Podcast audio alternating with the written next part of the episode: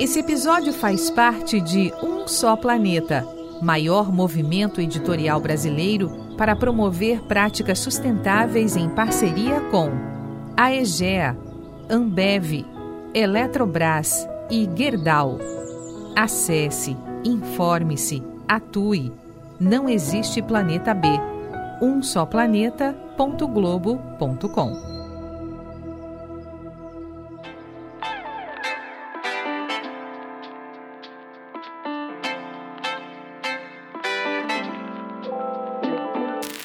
2023 tem se mostrado um exemplo claro dos impactos devastadores da crise do clima, com extremos de temperatura, incêndios florestais e secas severas. Nesse mundo em aquecimento, a relação entre a arte e o meio ambiente tem se estreitado. Os artistas, como visionários do caldo cultural da vida, conseguem materializar as mudanças profundas que ocorrem no mundo e no imaginário social. E a arte também não está ilesa aos impactos negativos do clima. É sobre isso e muito mais que conversamos com Antônio Lessa Garcia, superintendente executivo da Bienal de São Paulo. Eu sou a Vanessa Oliveira e esta é mais uma edição do podcast Entre no Clima. Oi, oi, Lessa, seja muito bem-vindo ao podcast Entre no Clima do Um Só Planeta. É um prazer ter você aqui com a gente para falar sobre dois assuntos que são apaixonantes, eu diria até vitais: arte e sustentabilidade. Muito obrigado, Vanessa. É, oi para todo mundo. Para mim é, é um prazer é, poder compartilhar com vocês as experiências aqui da Fundação Bienal, da 35ª Bienal de São Paulo. Demais. Então vamos já começar. Lessa, a 35ª Bienal de São Paulo abriu as portas em setembro e vai até dia 10 de dezembro. A gente já está aí na metade desse trajeto e para começar eu queria saber como tem sido a movimentação e a receptiva mesmo do público nesse evento que é grandioso e que está ocupando o pavilhão Titilo Matarazzo, no Parque Ibirapuera, e que, inclusive, passou por adequações de acessibilidade e se renovou, né? Exatamente. É, a Bienal é um sucesso de público. É, esta Bienal, especialmente, acho que, em função também da pandemia, a gente teve a 34 Bienal ainda com uma série de limitações. Ela aconteceu com a necessidade de máscara, de distanciamento, com restrição de número de pessoas para o pavimento do pavilhão da Bienal. E, embora o prédio seja um transatlântico, é, aqui na, no Parque Ibirapuera, ele é imenso, nós temos 250 metros de comprimento, ele é do tamanho de três quadras emendadas, é, é uma, mesmo assim nós tínhamos limitações. É, agora, com, com uma fase pós-pandemia, é, as pessoas acho que estão sedentas de, de convívio e de se relacionar com a arte contemporânea de uma maneira mais íntima, mais próxima. Então, é, nós temos recebido, de fato, uma quantidade é, enorme de visitantes, sobretudo nos finais de semana. É, o pavilhão passou, sim, por uma série de adequações.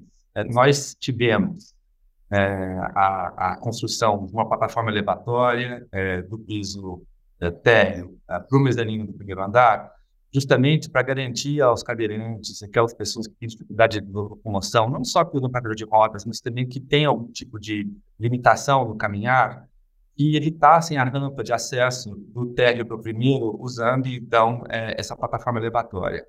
Esse prédio é um prédio modernista que foi construído antes da construção de Brasília. Então, as pessoas vêm aqui e elas olham e falam, nossa, né, parece Brasília, é o contrário. É Brasília que parece com o pavilhão da Bienal, na realidade com os prédios do Parque Ibirapuera. Porque é, Brasília vem um pouco depois, em termos de projeto, e, e essa Glass House, que é o, o pavilhão da Bienal, o pavilhão de Matarazzo, é, ele, ele tem essa proporção monumental. Então, para pessoas com dificuldades, ele tinha essa limitação não tem mais. É, nós também trocamos as escalas rolantes, porque eram mais antigas de São Paulo em funcionamento e elas estavam datadas nos anos 50. Elas não seguiam normas de acessibilidade, tampouco normas de segurança é, como nós temos hoje. Elas tinham degraus mais estreitos, elas próprias eram estreitas. Então, é, nós, com a anuência dos órgãos de patrimônio, que esse período tombado, então qualquer alteração feita que precisa é, de autorização do IBAN, com o DEFAT, com o PRESP, que são os três, três órgãos, três níveis, federal, estadual e municipal, é, nós podemos trocar as escalas rolantes. E, e para além disso, em função do número de visitantes que nós temos, o tamanho da exposição, nós também temos aquelas medidas em gala da meio ambiente. É, o, a restauração Nova de Júlio, que é, se ocupa hoje de servir a alimentação do pavilhão da Bienal, é, também é, implementou aí novidades. Muito bacana ouvir todas essas novidades, né? E você tocou no ponto-chave. A última Bienal ocorreu ainda naquele momento de limitação e constrição, né? Por conta da crise sanitária. Então, é, que delícia, né? Saber que a expectativa de público está alta, que está tendo uma boa receptividade, isso é muito, muito bacana. É, nesse ano, a Bienal traz um título lindo, né? Coreografia do Impossível, e ela também traz cerca de 1.100 obras assinadas por 121 artistas, trabalhando diferentes é, linguagens e questões como acesso à justiça, liberdade e território. Lessa, como é que os desafios socioambientais que a gente tem visto aí é, se intensificar nos últimos tempos, no Brasil e no mundo, é, se refletem nessa produção artística que está exposta na Bienal e também na diversidade de seleção dos próprios artistas que participam é, da exposição e a, a, curadoria que foi feita em cima disso? Essa é uma pergunta interessante porque é, a arte contemporânea, muito diferentemente é, da, da, da arte não contemporânea, daquela arte que já passou, ela tem um compromisso uh, com o agora, com o aqui, com as questões que são candentes no mundo inteiro. Então, a produção artística contemporânea, ela está muito ligada a, ao objeto de discussão cotidiano das pessoas. O meio ambiente e as questões socioambientais, elas estão na pauta de discussão. Então, é, seria impossível que nós tivéssemos uma Bienal na escala que nós temos no Paulo, é, e que dissociada, por exemplo, desses temas.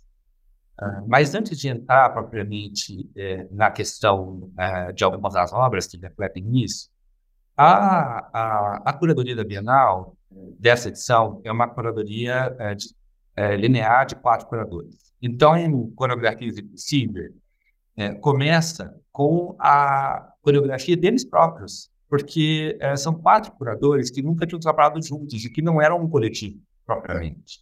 Então, eles formaram um coletivo para trabalhar com essa Bienal. É, e são curadores que têm backgrounds completamente diferentes. É, o Hermes Menezes, que é antropólogo e que é o curador é, que já está radicado em São Paulo há alguns anos, mas é baiano. A Jenny Lima, um pouco mais jovem, também é uma curadora experimentada, também baiana.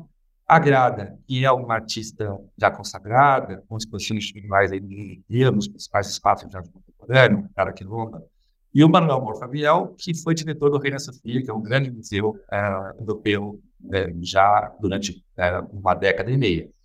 Então, muito cedo. Esses, esses curadores, então, se juntaram para coreografar a Bienal. as Bienais, elas têm, a São Paulo, uma característica muito singular em relação às outras Bienais do mundo, e principalmente em relação à Bienal de Veneza, que é a nossa irmã mais velha. A Bienal de Veneza é a primeira Bienal do mundo, do final do século XIX, e a Bienal de São Paulo é a segunda. Uh, mas nós temos uma natureza muito mais experimental e menos mercadológica do que a Bienal de Veneza.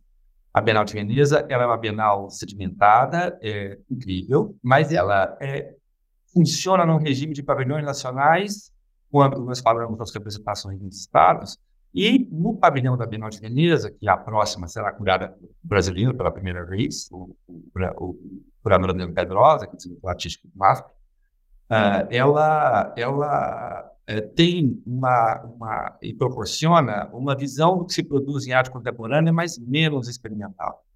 A Bienal de São Paulo ela traz uma experimentação maior e nós comissionamos 50% das obras que são expostas aqui. Então, uh, muitas delas são destruídas depois que a Bienal fecha. São grandes instalações.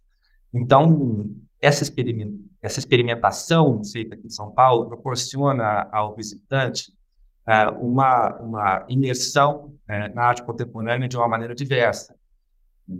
Por isso, essa, essa singularidade que nós temos aqui no Brasil. Como nós somos o segundo do mundo, em termos de espaço, tamanho, público, é, nós também temos é, como relevância é, uma certa equiparação ao Bienal de Veneza, porque nós propomos também de uma maneira né, muito, muito, muito próxima né, dos artistas essas tendências que vão acontecer no resto do mundo. Bom, dito isso, você mencionou o número de artistas e o número de obras.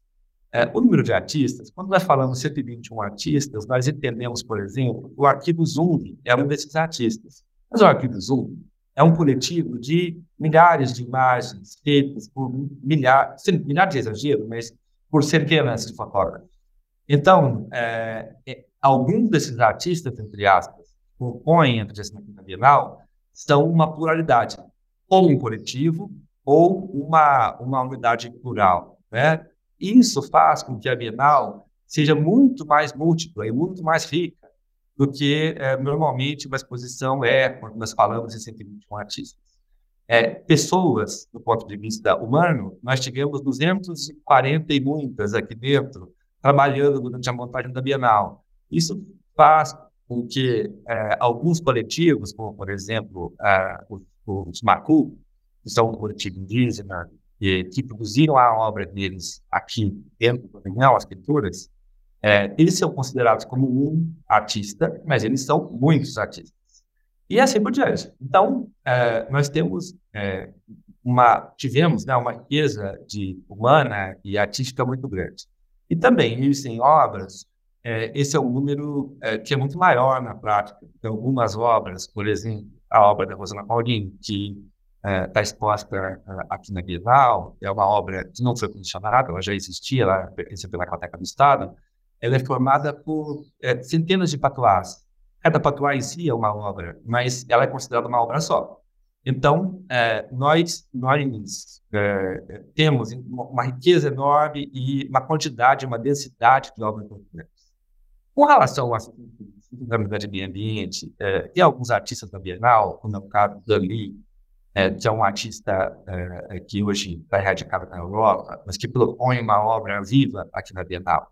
É uma instalação onde ele é, é, coloca é, matéria orgânica dentro de estruturas é, fabris, tecidos, que estão é, alçadas e, e, entrelaçadas em algumas das colunas da Bienal é, e que parecem que, é, na realidade, na prática, a montagem não foi essa, mas o público, quando vê, imagina os muitos vasos de barro, urnas de barro, que estão suspensas no chão, cheias de matéria orgânica, também é, que evoluindo naquele caso, né? Então elas estão fermentando. É, essa, esses vasos eles suspendem, na realidade, essas imensas é, estruturas cobertas de terra é, que estão entrelaçadas com as colunas. É uma instalação enorme, deve ser uma das maiores da Bienal. Ela ocupa em metade quadrada, pelo menos é, aí uns 50 mais, uns 150 por 200 metros quadrados é, de área. E é, ali, quando a Bienal abriu, é, é, tinham flores, essas terras e essa, essa, esses vasos cheios de matéria orgânica. Agora, passado já um mês e meio da abertura da Bienal, as pessoas que visitam essa instalação veem que algumas das estruturas cederam e se apoiam no chão, que em cima dessas estruturas de terra nasceram fungos e outro tipo de, de seres vivos, existe um cheiro de, de forte de uh, fermentação que vem desses vasos. E uh, você e eu, que visitamos né, a Bienal na abertura, olhamos para aquilo, uh, naquele momento, completamente florido, e lembrava uma alegoria religiosa. E hoje, aquelas flores secas, aqueles fungos e cogumelos que brotam daquela estrutura, nos provocam uma certa repetição. Quer dizer, nós quando olhamos aquilo há mais de cinco dias atrás, éramos um. Nós somos os mesmos, porque a obra mudou. Nós também mudamos nesses 45 dias. O planeta mudou nesses 45 dias. É, alguma coisa é, floresceu, morreu e germinou nesses 45 dias aqui dentro da Bienal.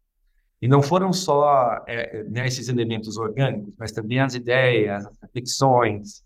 É, então, esse, esse paradoxo entre crescer, morrer, viver, colher, comer, que aparece muitas vezes no Bienal, em muitas obras, e ele está diametralmente é, é, e corresponde, aliás, diretamente, não diretamente, mas diretamente, é, a essa reflexão sobre meio ambiente e clima.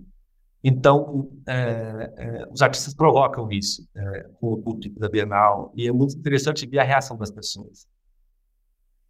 Que poética essa descrição. Você pegou uma obra excelente aí para exemplificar um pouco do que a gente estava é, tentando trazer aqui para a nossa, nossa conversa, é, Lessa.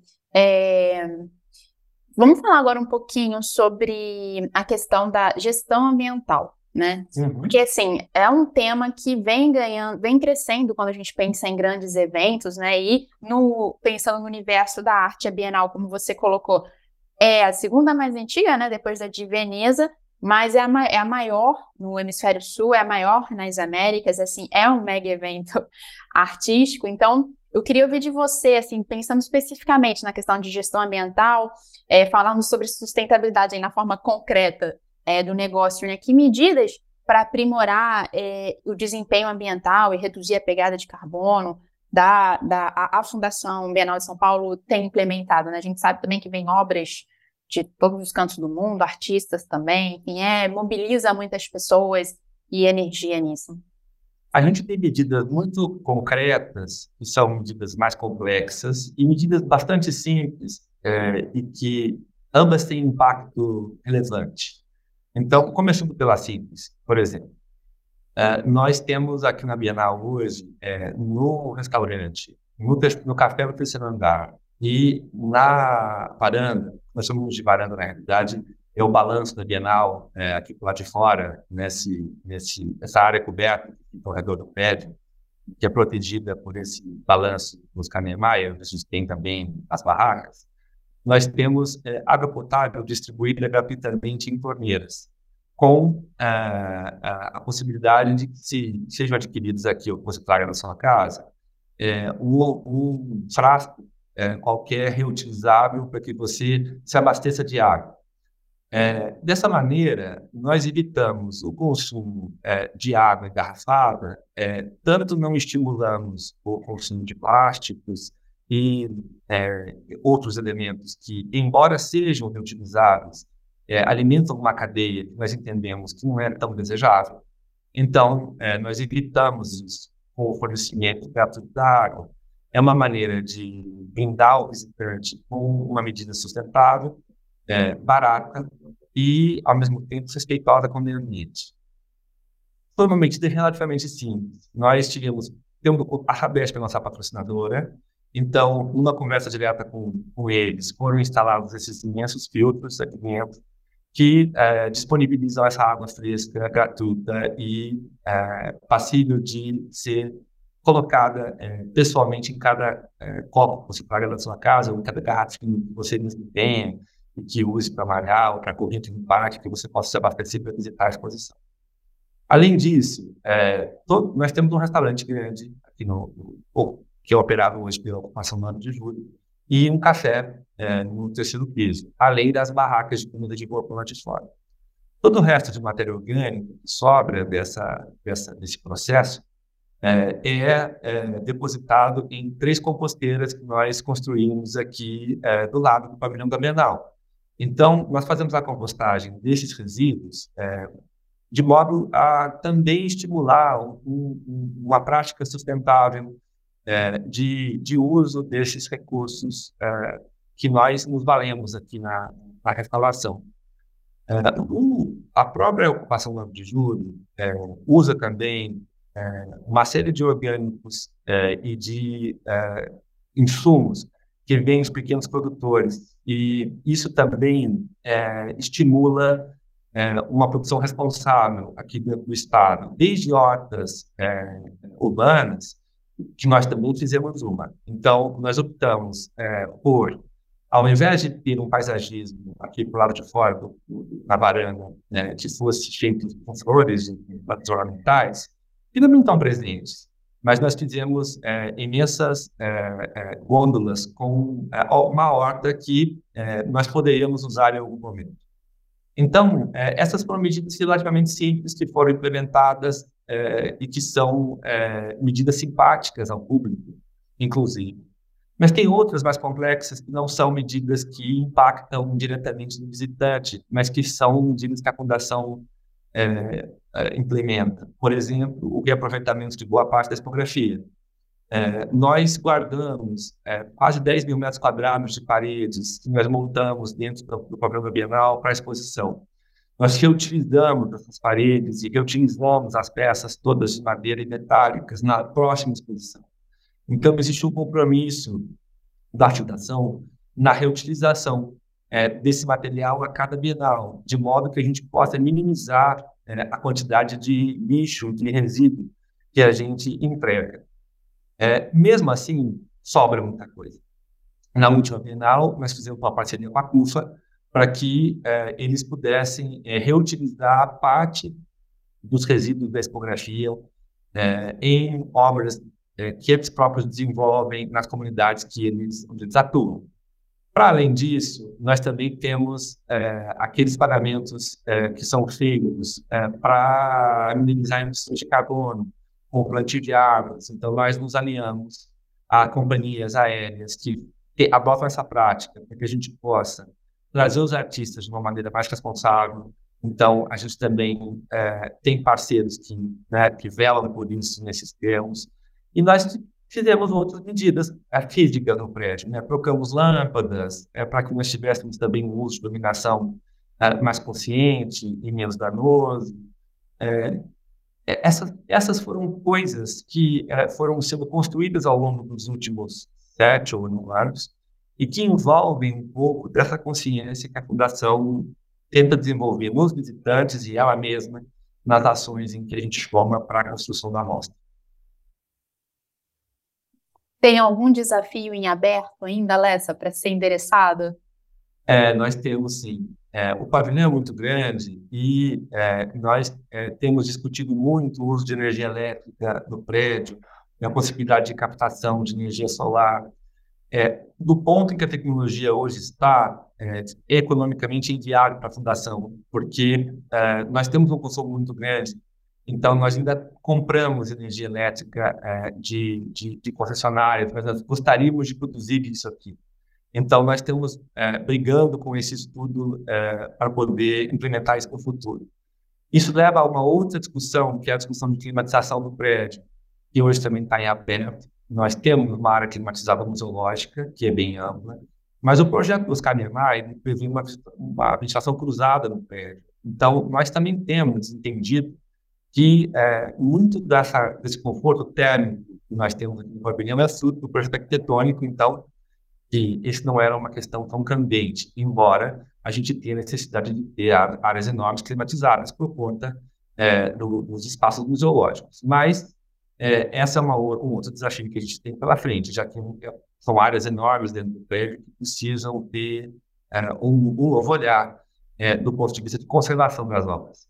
Então, é, essa interação entre meio ambiente, conservação, medidas que é, têm que ser tomadas para a conservação, mas que tem impacto ambiental, é uma preocupação enorme nossa em um grande desafio. Excelente você ter trazido esse, esse ponto, porque minha próxima pergunta nos leva justamente para aprofundar isso. É, a gente tem visto aí 2023 se mostrando um exemplo claro dos impactos severos e devastadores ligados à emergência climática, né? Então temos extremos de temperatura, incêndios florestais, secas severas. Nesse mundo em aquecimento, que tipo de ameaça a crise do clima representa à arte e ao patrimônio cultural humano e como é que os governos podem, é, as instituições também, né, que lidam diretamente com, com a gestão é, de cultura, podem responder a esses riscos, Lessa? Veja, é, tem uma obra está aqui no Bienal que eu acho que é bem um, é, emblemático é, sobre esse assunto, justamente porque ela traz um, um, traço poético e que leva a essa reflexão. Lá no, no, primeiro andar, é, nós temos um artista indígena, o Denilson Banil, que é um dos grandes artistas indígenas no Brasil, que propôs uma plantação de milho crioulo que foi feita é, no, na, área externa Bienal, mas aqui ainda no prédio, é, nós chamamos Praça das Bandeiras, que na verdade é uma, um pequeno prolongamento do prédio é, aqui na, na fachada principal do onde está o Briso Solé. E ele fez um, desenho é, e uns, ca uns, caixotes enormes de terra foram, foram feitos a partir desse desenho, que lembra uma espécie de mandala ou um labirinto com uma imensa rocha, ela pesa 10 toneladas e foi para de Minas Gerais, tem os grafismos é, indígenas é, nessa rocha, e foi plantada uma espécie autóctone de milho, é, o que é o milho vermelho. Esse milho foi plantado numa cerimônia indígena antes é, da abertura da Bienal. E ele fica pronto para colheita em quatro meses. Então, quando nós fecharmos a Bienal, os indígenas voltam ao pavilhão para fazer a colheita desse milho que cresce a cada dia. O crescimento do milho, que é visível aqui no pavilhão da Bienal e que é, faz parte dessa obra e faz parte dessa reflexão, plantar, colher, comer, morrer, plantar de novo, ela, o visitante que percorre esse pequeno labirinto proposto pelo Denilson, que chega a essa imensa rocha que fica no centro desse pavilhão, desse, desse, desse desenho, desse, dessa espécie de labirinto, e que é, também é, é, convidado a refletir sobre essa, esse, esse enorme né, de crescer plantar, comer, viver, morrer, essas várias dicotomias que ele apresenta. É, não pode dissociar isso da questão climática, porque se nós temos hoje nessa exposição quase 80% dos artistas racializados, ou seja, de origem afro-brasileira, africana ou indígena, para esses povos originários, né, a questão climática tem um efeito devastador. Se eles estão acostumados e a tradição, e mais do que isso, a cultura, impõe a eles que eles tenham um modo de vida que leva é, é, em consideração é, o uso pacífico é, e o uso não predatório de recursos naturais, como é o caso das populações indígenas e dos povos, de uma maneira geral, que vivem em harmonia com o meio ambiente e a floresta, como é o caso de lobos e é, comunidades ribeirinhas, pescadores, é, eles sofrem os primeiros efeitos danosos dessa variação, como você mencionou esse ano, por exemplo. É o caso é, das secas no, na região amazônica, é, nós tomamos conhecimento recentemente, eu digo nós, porque é, eu vi no jornal francês, que parece ter pouco, tido pouco apelo na mídia brasileira, a morte dos cetáceos é, numa lagoa é, cuja temperatura chegou a 40 graus na região amazônica. Né, aqueles bortos lindos é, morrendo em função do aumento da temperatura da água. O, as populações que vivem naquelas, naquela região, elas sofrem esses efeitos de maneira direta. Muitos dos nossos artistas, é o caso dos Yanomami, é o caso dos Mapu, é, e de outros do Quilombo, é, é, e nós temos aqui dentro, é, ele, o pavilhão hoje, eles vêm dessas regiões. Então, são artistas que estão diretamente impactados por isso e trazem para cá é, essa, essa inquietude né? como é o caso do Denilson, é, que embora a obra seja poética e transmite uma chata paz, ela também transmite essa inquietude pela é, reação que nós temos hoje é, às questões climáticas e a esse aumento de temperatura. Então, é, nós, para preservarmos é, a nossa cultura do ponto de vista civilizatório, é, nós temos que nos atentar para as questões climáticas. E é, não é possível hoje falar em arte contemporânea, do meu ponto de vista, pelo menos, sem que nós é, tenhamos um olhar direto para as questões climáticas e do clima. Então, é, a Bienal, ela, embora as coreografias do impossível, ela se baseie é, na, na, num primato filosófico, né? Os curadores usam aí é, uma série de artistas mulheres, é o caso da Helena Martins, por exemplo, fala de conceitos filosóficos muito diretos, como tem que lá, em outras situações, é, o clima e o meio ambiente, eles funcionam como uh, um, um, imenso invólucro disso tudo. Porque uh, se nós não tivermos né, uma, uma, uma, um olhar para isso, nós seguramente sofreremos cada vez mais as consequências desse desbalanço. E, e a ciência e a antropologia estão aí nos dizendo quais serão as consequências disso e ameaçam a nossa própria existência civilizatória. Acho que a Bienal é, nunca teve tão conectada é, com isso como está essa, é, em função dos seus muitos artistas é, dessas origens que eu mencionei. Lessa, você que está mergulhado nesse universo, é, é, tem crescido a preocupação também do, do, dos museus, né, com a questão da conservação também das obras. A gente sabe que mudanças bruscas de temperatura é, enchentes, né? Tem vários, várias ameaças que também colocam em risco esses patrimônios é, e tem, tem ocorrido mobilização é, dentro desse, dessa gestão, né? É, tanto aqui no Brasil quanto fora? Veja, é curioso, é, eu fui subsecretário de Agricultura do Estado de São Paulo e na área de museus. Então, então é, eu conheço a estrutura dos museus paulistas é, com uma certa profundidade e a, nós fazemos parte de uma, na Bienal hoje, é, de um ambiente internacional que cuida de museus. Então, é, essa é uma preocupação é, é, muito atual e muito premente. É, na realidade, é, os acervos é, históricos e, museológicos, eles são ameaçados das mais variadas maneiras. Eles são ameaçados em função das questões climáticas, eles são ameaçados em função da desinformação, eles são ameaçados em função das guerras, dos deslocamentos forçados, então, é, nós temos patrimônios que são patrimônios declarados pela Unesco como patrimônios da humanidade, patrimônios que pertencem a todos nós, e que hoje são patrimônios ameaçados. É, alguns entram na lista de patrimônios ameaçados é, em função, por exemplo, do turismo predatório. E é, é, é a discussão sobre Veneza, é a cidade italiana que hospeda a nossa irmã mais velha.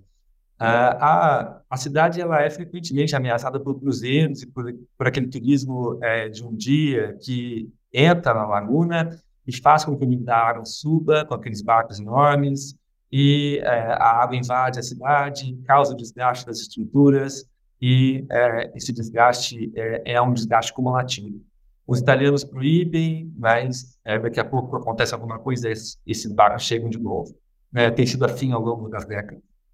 Uh, a mesma coisa acontece é, com aconteceu no Brasil com o Nacional, que se incendiou era, no Rio de Janeiro e consumiu não só um patrimônio histórico importante brasileiro, um patrimônio material, como um patrimônio imaterial, que foram as pesquisas feitas com este patrimônio museológico, né, musealizado, porque uh, o patrimônio musealizado ele não tem uma função só contemplativa, mas ele, ele é um objeto de estudo.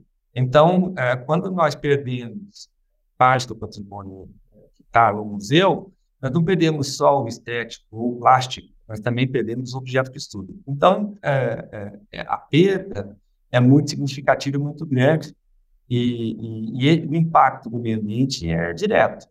A conservação desses, desses itens e a conservação é, do patrimônio é, museal ela é objeto de disciplinas próprias na academia e cada vez mais desenvolvida. Então, é, nós hoje em dia temos cada vez mais condição de preservar para gerações futuras aquilo que foi é, cuidado, aquilo que é alçado, alçado à condição de, de relevante.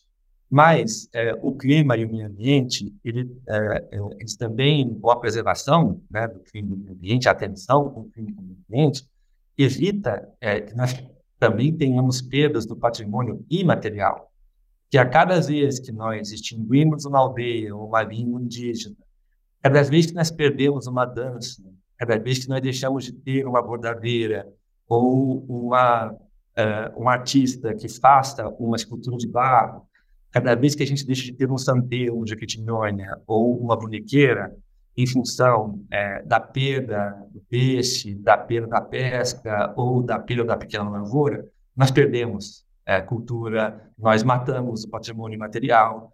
E esse patrimônio material é tão relevante e tão importante quanto um quadro pendurado na parede.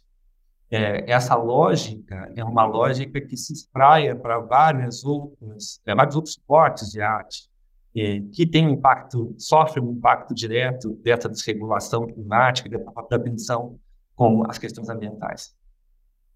É legal ouvir você, porque a arte ela tem esse poder né, de refletir coisas que às vezes estão ah, no, no, inconsciente coletivo, né? Mas que estão gerando mudanças. Então, quando a Bienal esse ano traz essa pluralidade absurda de visões de mundo que você é, é, contou um pouquinho aqui para gente, na verdade, ela também está nos ajudando a, a, a, nos conectarmos né, com essas milhões de possibilidades que existem da gente experienciar a Terra, experienciar todos esses desafios comuns que a crise do clima e outras questões também nos colocam.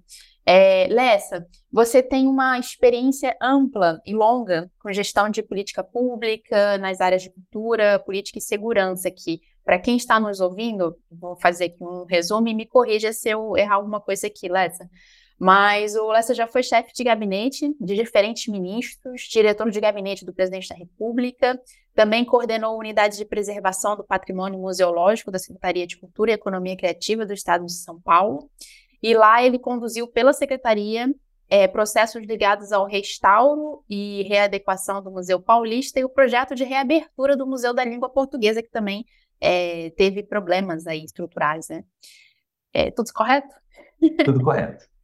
É, Lessa, tendo em vista essa ampla trajetória e conhecimento, no seu ver, como é que a arte pode nos ajudar a encontrar soluções para esses desafios que a gente vive nos nossos tempos, sejam ambientais, climáticos, sociais, é, e não só isso, mas também ajudar a colher o turbilhão emocional que eu havia comentado desse inconsciente coletivo que vai se desdobrando à medida que o tempo vai passando.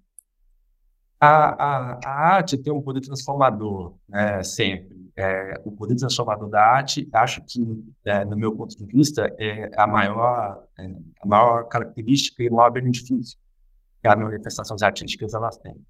É, quando nós olhamos para as questões sociais que estão tão é, presentes na nossa vida, é, a Fundação Bienal convidou o ano passado, ainda no âmbito da 34ª Bienal, o padre Júlio Lancelotti vir aqui à Fundação falar a gente sobre é, questões é, ligadas aos moradores de rua, é, numa bola dividida com uma artista que se chama Carmela Gross, que é uma grande artista brasileira e que tem obras nos principais museus do Brasil e do mundo.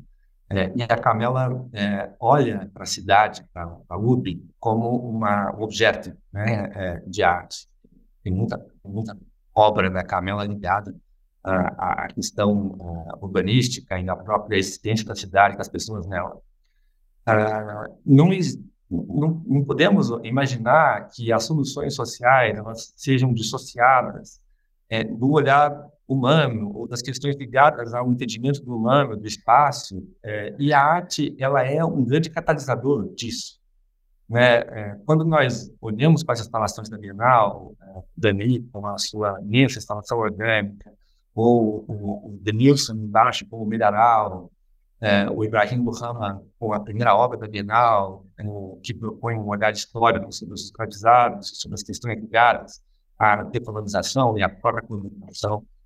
É, nós não podemos imaginar que essa solução, a solução para as questões sociais elas é, não passem é, por uma análise crítica é, de aonde estamos, como vivemos e para onde vamos. E a arte faz isso o tempo todo. Então, a, são visões de artistas que se colocam e que inspiram é, outras, outras, outros debates e outras questões, mas de uma maneira positiva e construtiva.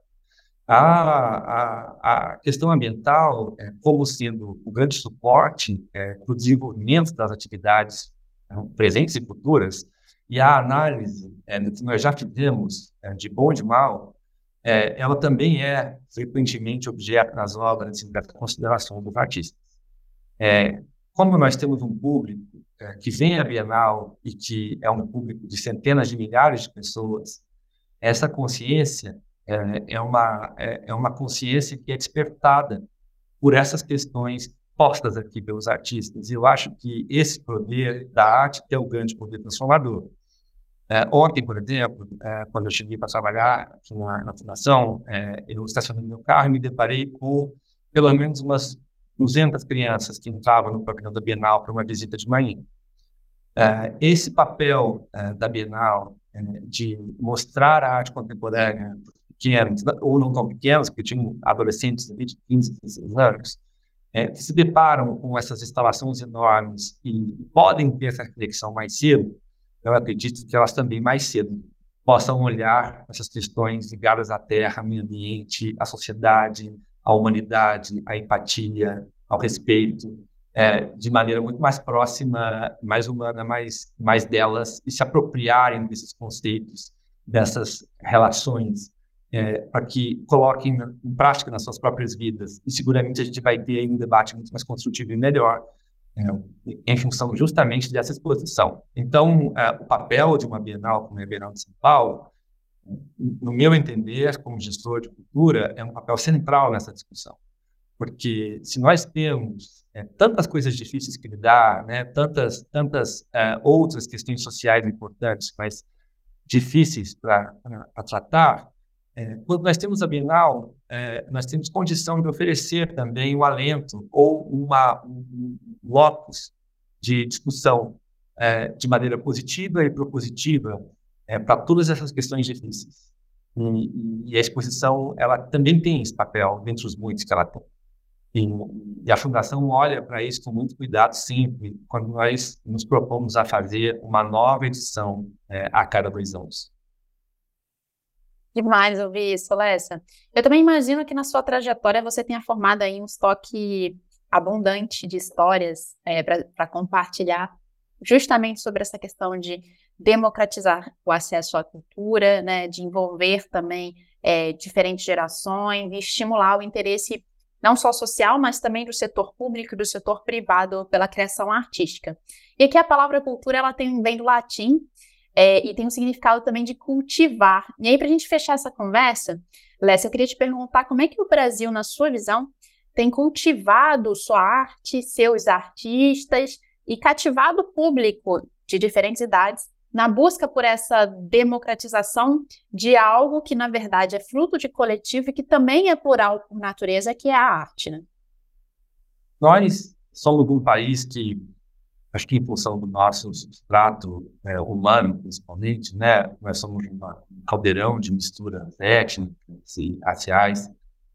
É, um dos grandes produtores de, de arte no mundo, quando nós olhamos para o Brasil, essa falta de homogeneidade do nosso povo, ela provoca, na minha visão, é, o nascimento de diferentes manifestações artísticas. Né? Então, se nós temos, por exemplo, é, excelência em determinados suportes e segmentos, música uh, que nós produzimos e, e, e mandamos para o mundo inteiro, como fizemos com a bossa nova, com o samba e com o jazz, né? Com, nós também temos pintura, escultura, uh, nós também temos arte do barro, nós também temos arte têxtil, por aí afora. por outro lado, as questões sociais sempre também se, se, se, se impuseram como é, dificultadoras é, na vida dos artistas e na vida é, de quem frui a arte. É, justamente porque é, nós não podemos ter uma, uma ideia romântica de que a arte brota da dificuldade ou da miséria. É o contrário. A miséria, ela, é, a falta de condição, a fome, ela inibe a arte, ela, ela causa a, a, a desinformação e gera, na realidade, um processo oposto ao que é a produção artística. Então, é, não é o, o sofrimento é, que gera né, a produção artística, e nesse caso, né, no Brasil, é, nós tivemos ao longo da nossa história uma concentração muito grande na nossa produção no Sudeste, são da prosperidade dos estados do Sudeste, principalmente né, a Semana da Arte Moderna, aqui em São Paulo, é, os movimentos artísticos importantes do Rio de Janeiro, e antes de Minas Gerais, e da Bahia, né, no, no nosso litoral, e assim são justamente a prosperidade dessas cidades. É, um, o Brasil, como, como Estado, é, durante muito tempo foi descuidado com seus museus, com as suas instituições culturais. É, nós é, tivemos, é, nas últimas décadas, é, a criação de instrumentos poderosos de apoio à, à, à, arte e à cultura. Por exemplo, a Lei de Incentivo à Cultura, a Lei Rouanet. A Lei Rouanet ela promove é, um casamento entre o privado e o público no incentivo à, à, à produção artística e à manutenção de espaços artísticos importantes. Então, por exemplo, eu não vou nem mencionar a Bienal, seria duvidoso que eu mencionasse a Bienal estando na Bienal, mas a gente pode olhar para a Inutim, que é uma, um museu importantíssimo de arte contemporânea, é um grande é, laboratório de, de, de, experimentação contemporânea com artistas do mundo inteiro, e que é, usa a lei do incentivo, por exemplo, ele usa muito bem usado. É o caso dos festivais literários, é o caso dos festivais de música, é o caso é, de outros museus importantes, como o Museu de Arte de São Paulo, o MASP, que tem é, na lei de incentivo um dos grandes apoios do seu, do seu, é, do seu financiamento. Então, é, nós ganhamos, sim, instrumentos importantes. É, nós temos hoje uma consciência, é, como, como povo, como, como nação coletiva, é, de que a manutenção da arte da cultura ela é muito relevante e muito é, é, necessária que a gente mantenha né, a, a, nossa sociedade em pé, como de novo, como, como é, coletivamente pensando. E ações concretas, por exemplo, a nomeação de uma ministra negra e mulher como ministra da Cultura. Nós temos uma secretária negra e mulher no município de São Paulo, numa linha política diametralmente oposta à federal. O que é, é um alento, porque é, amb ambos percebem a necessidade de, de, ter essa inclusão, de ter essa diversidade, né, de ter um olhar é, para além do cultural, do humano, que a gente consiga é, trazer humanidade e diversidade para o ambiente da cultura como ela sempre foi. Né? A cultura é plural e diversa pela própria essência. Então, é, essas, essas é, reações que nós tivemos mais recentes, é, da ministra Margarete, da secretária Aline, por exemplo, é, são reações é, muito importantes. Né? A gente tem outras secretárias mulheres de cultura é, por aí pelo Brasil, em São Paulo, a estadual, é, a, a, a, secretária estadual é, também lá em, em Paraná. Mas é, o fato dela, delas serem negras, eu acho que é uma, uma, é, é uma maneira nós também olharmos para a questão étnico-racial além das questões de gênero. Nós ainda temos muito caminho pela frente. Né? A gente não tem, pelo menos se tem, eu não conheço, por exemplo, população trans e população e outros segmentos ainda inseridos da maneira como deveriam, é, com o respeito e a consideração que deveriam, justamente porque é, é, uma política que precisa ser, no primeiro momento, é, afirmativa, para que ela depois seja espontânea e seja é, posta de maneira mais pacífica. Mas é, acho que nós já temos um bom caminho trilhado e, e vejo com muito bons olhos também é, essas novas, é, recentes é, manifestações como essa que eu mencionei, é, no caminho de, de, de, inclusão e que seguramente tem um reflexo direto nas políticas públicas da área de cultura e de educação. Nós também, é, aqui na, na Bienal, e aí eu posso falar não por mim, pela Fundação, entendemos como a educação o processo que envolve a cultura. Então, é, arte e educação formam um ciclo virtuoso é, dentro das ações aqui da Bienal. E o nosso programa educativo aqui da Fundação é um dos grandes ativos da Bienal. Nós é, formamos educadores, professores, para que eles tragam as crianças e os jovens à Bienal e entendam consigam digerir o que nos vem aqui é, de uma maneira mais fácil. Então, é, nós investimos tempo, recurso, material humano e calor nessa relação e nós temos uma expectativa de público de quase 200 mil crianças e adolescentes durante é, os meses em que a Bienal fica aberta. Isso faz com que a gente consiga se unir aos entes públicos nas políticas públicas de educação e cultura. Então, acho que essa é a, mensagem que eu gostaria de deixar também né, para os ouvintes, que uh, educação uh, e cultura são coisas que não podem ser entendidas de maneira dissociada e que a Bienal trata esse assunto né, com, com, a seriedade que ele tem que mas também de maneira leve, propondo uma visita que é uma experiência importante, interessante e que tem como objetivo, além de, de, de entreter, é, de é, também satisfazer a, aos sentidos, mas que também provoque a reflexão dentro desse processo educativo que é mais amplo e é universal.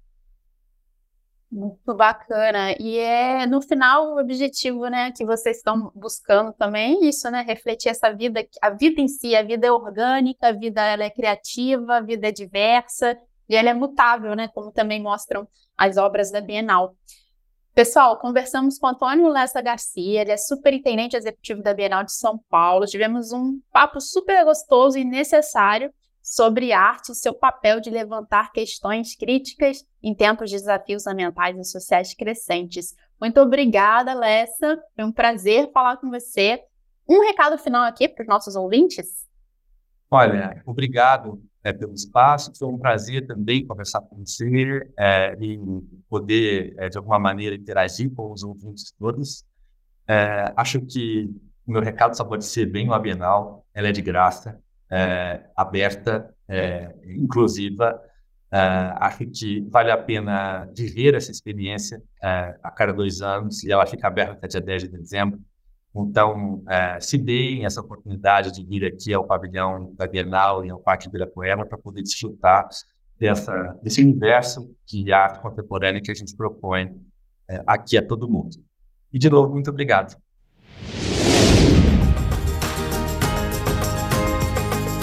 Esse podcast é um oferecimento de um só planeta. Movimento editorial brasileiro de maior impacto para enfrentar a crise climática. Comente compartilhe ideias, engaje. Porque não existe planeta B.